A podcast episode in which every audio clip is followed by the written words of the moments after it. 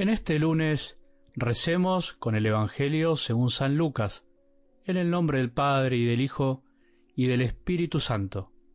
Al ver Jesús que la multitud se apretujaba, comenzó a decir, Esta es una generación malvada, pide un signo y no le será dado otro que el de Jonás. Así como Jonás fue un signo para los ninivitas, también el Hijo del Hombre lo será para esta generación. El día del juicio la reina del sur se levantará contra los hombres de esta generación y los condenará, porque ella vino de los confines de la tierra para escuchar la sabiduría de Salomón, y aquí hay alguien que es más que Salomón. El día del juicio los hombres de Nínive se levantarán contra esta generación y la condenarán, porque ellos se convirtieron por la predicación de Jonás, y aquí hay alguien que es más que Jonás. Palabra del Señor.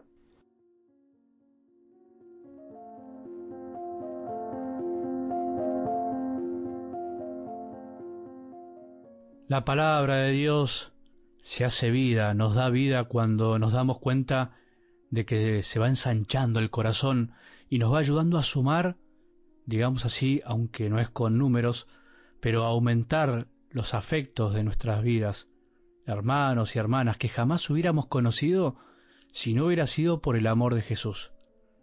Pregúntate hoy y pensá, ¿cuántas personas conoces gracias a la fe, gracias a que la palabra de Dios te tocó el corazón. Incluso en esto de enviarnos los audios, ¿cuántos vínculos hemos ganado en tu grupo de oración, en tu comunidad, en tus movimientos, incluso, como digo, virtualmente? Es lindo empezar este lunes sumando corazones, sumando rostros a nuestras vidas, incorporándolos a nuestras oraciones, incorporándolos a nuestros grupos, incluso al envío del Evangelio diario que tantos lo necesitan y todavía no se dan cuenta.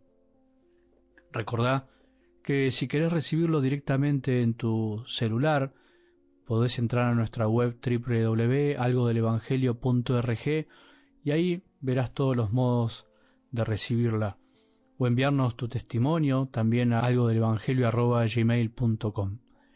El Rey del mundo, Dios, nos dio la vida para eso, para aceptar su invitación, para que vivamos esta vida como un gran banquete de bodas en donde todos podamos encontrarnos, como lo hacemos habitualmente con nuestras familias.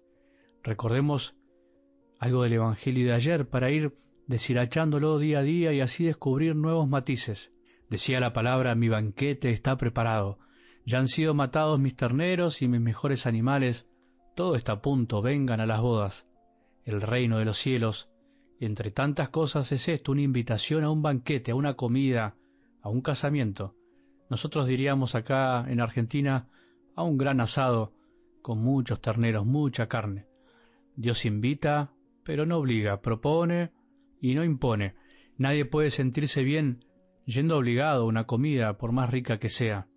Lo atractivo de ir a una comida es haber sido invitado, Qué lindo es cuando nos invitan, cuando recibimos invitaciones, como era antes, que nos las mandaban por papel, ¿te acordás? Qué lindo que es sentirse querido por el que nos invitó. Por eso lo atractivo de una invitación no es sólo la comida en sí, aunque por supuesto suma, si es rica, no es lo que nos den de comer, sino que es estar con el que nos invita y con los invitados. ¿Qué es lo que recordás de tus comidas familiares, por ejemplo la de ayer. ¿Qué recordás incluso de tu casamiento o de un casamiento? ¿Recordás la comida o recordás el haber compartido tiempo con los que querías? El reino de Dios no se vive por imposición, sino como una gran invitación. Durante los evangelios de esta semana vamos a reconocer que el tema del orgullo, de la soberbia, aparecen constantemente como una gran crítica que Jesús hace hacia los fariseos, todo lo contrario a la humildad y sencillez de saberse invitado a un banquete y aceptar la invitación. Somos invitados, no los dueños de la fiesta.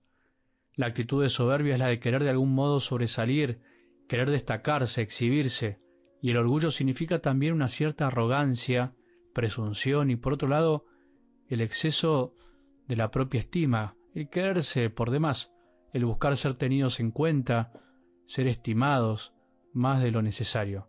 Bueno, en definitiva vemos que el orgullo y la soberbia son de algún modo lo mismo, son hermanas muy cercanas. Y la misma palabra de Dios es muy dura con la soberbia en la que puede caer el hombre. Solo un ejemplo del Antiguo Testamento que dice así, la soberbia es odiosa al Señor y a los hombres. El petulante no quiere que le corrijan, por eso no va con los sabios. Bueno, si hay algo que el Señor no le gusta de nosotros, podríamos decir es que seamos soberbios y orgullosos.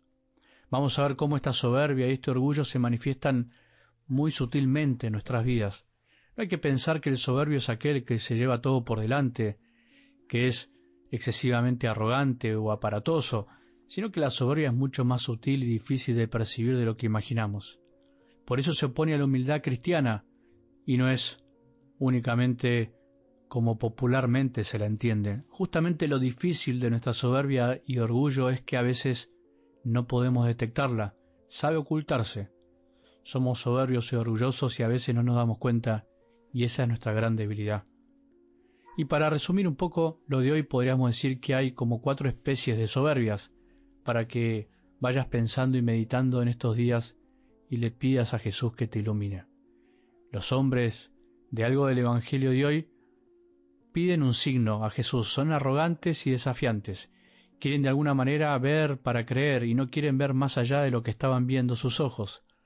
Bueno, es así, la soberbia en nuestra vida puede manifestarse, por ejemplo, en creernos que los bienes recibidos de Dios los poseemos por derecho propio, que los conseguimos por nuestro propio esfuerzo únicamente. La otra forma de soberbia puede ser la de creer que los bienes que recibimos de Dios nos los merecemos. Seguro que lo merecíamos. Ese es el pensamiento que a veces subyace en nosotros. Lo merezco. Otra forma de ser soberbio es pensar y decir que poseemos cosas que en realidad no tenemos.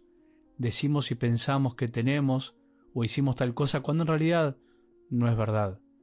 Y la última forma de soberbia, la cuarta, es llegar incluso a despreciar a los demás con el deseo de que se fijen en nosotros. A veces despreciamos a otros para que nos miren a nosotros. Por eso propongo ir viendo esta semana la sutileza con la que la soberbia se puede manifestar en nuestras vidas, la iremos descubriendo en estos enfrentamientos que tendrá Jesús con los fariseos, pero fundamentalmente confrontándolo con nuestras propias vidas. Que tengamos un buen día y que la bendición de Dios, que es Padre misericordioso, Hijo y Espíritu Santo, descienda sobre nuestros corazones y permanezca para siempre.